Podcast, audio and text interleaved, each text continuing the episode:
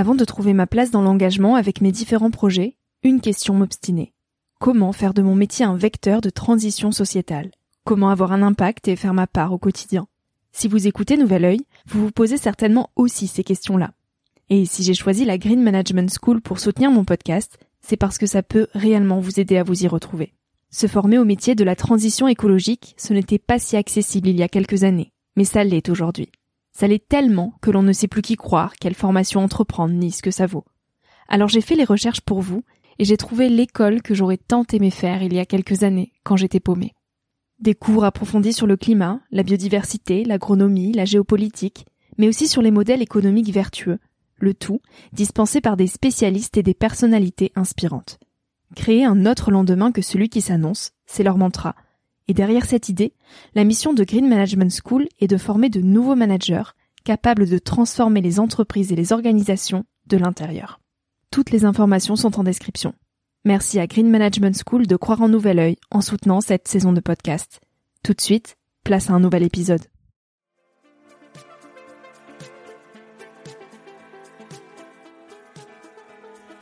Hello, moi c'est Victoria. J'ai 23 ans et je pars à la rencontre de personnes inspirantes qui se sont posées il y a quelques années les questions que je me pose aujourd'hui. Dans un monde où l'on se cherche, où l'on construit son chemin et où l'on se pose beaucoup de questions sur notre avenir. Alors j'espère qu'écouter le parcours et les conseils de ces personnes qui ont rêvé et osé faire de leur rêve une réalité t'aidera toi aussi à avancer d'un pied plus sûr dans la vie. Si tu souhaites m'encourager dans cette aventure, tu peux participer à ma page Tipeee qui est dans la description pour que je puisse continuer à faire grandir Nouvel Oeil indépendamment. Tu peux aussi laisser quelques étoiles sur iTunes ou Spotify et en parler autour de toi. Pour me suivre au quotidien ou pour m'écrire, je t'invite à me rejoindre sur le compte Instagram Nouvel Oeil et sur le site www.nouveloeil-podcast.com. Je t'invite maintenant à emprunter un nouvel œil pour regarder le monde sous un autre angle pour te recentrer sur ce qui est essentiel et sur qui tu es pour t'aider à trouver ton chemin et surtout à oser. Cet épisode est un extrait du podcast publié lundi dernier. En moins de 10 minutes, il te permettra de capter les plus beaux messages de mon invité de la semaine. Un mini-épisode à écouter et à réécouter quand la motivation ou le sourire te manqueront. Un extrait qui, je l'espère, remplacera Instagram pendant ta pause de 10 minutes, se retrouvera dans tes oreilles avant de t'endormir ou à ton réveil pour commencer ta journée dans la joie.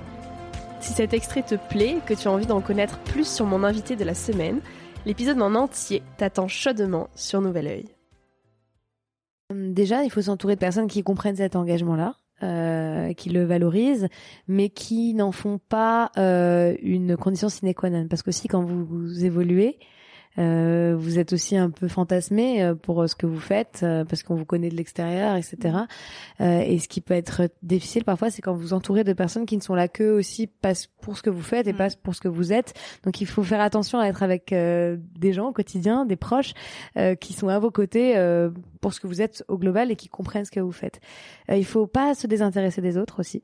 Euh, je pense, parce que quand on est dans nos écosystèmes, on est tellement, on a tellement d'œillères, c'est tellement difficile notre travail au quotidien qu'on, que certaines personnes, voilà, je, m'ont confessé le fait de s'être un peu désintéressé de leur quotidien, du problème de leurs proches, etc.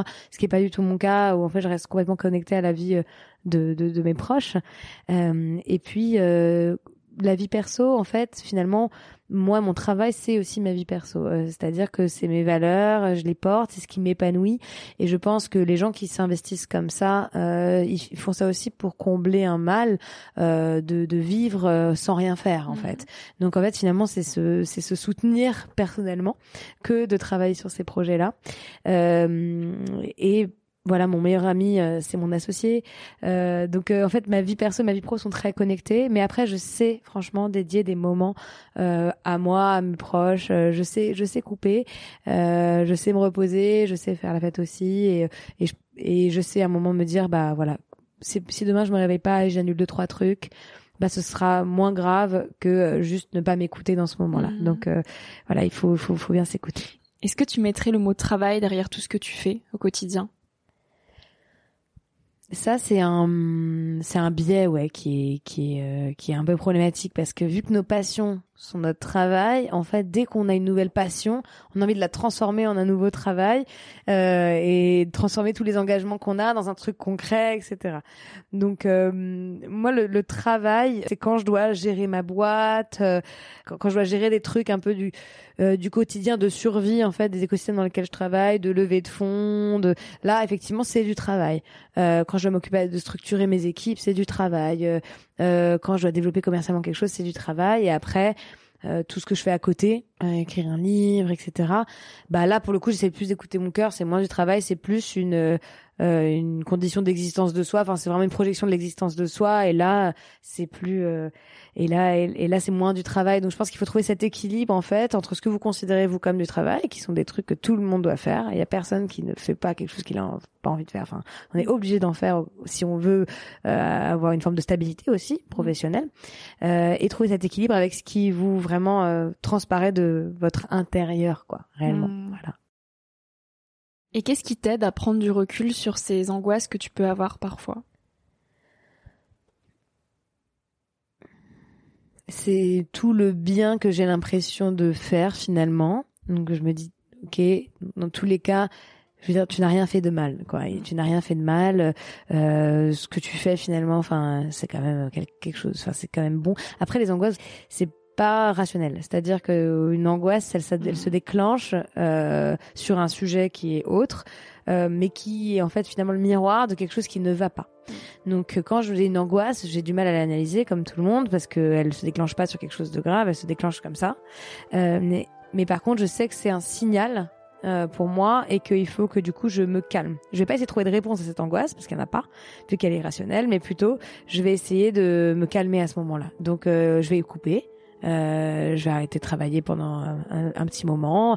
Je vais me mettre aux côtés des gens que j'aime, passer du temps avec les personnes que j'aime, etc. Euh, faire du faire du yoga, faire du sport, euh, bien manger, regarder une série. Enfin, franchement, et en fait, finalement, ça passe. Ça finit par passer parce que c'est une réaction du corps à parfois euh, une, une, une, vie qui est un peu trop à 300 à l'heure. Donc, il faut savoir juste dans ces moments-là mettre une petite pause et on se rend compte qu'il faut pas décider, il faut pas essayer de répondre. En fait, on ne trouvera jamais la réponse à quelque chose dans une période d'angoisse. C'est plutôt justement quand tu seras plus sereine que, que tu trouveras la réponse. Tu nous parlais d'alignement. Mhm. À quel âge ou à quel moment tu as senti que tu touchais cet alignement? Très récemment, depuis mes 30 ans, pour être tout à fait honnête. Mhm.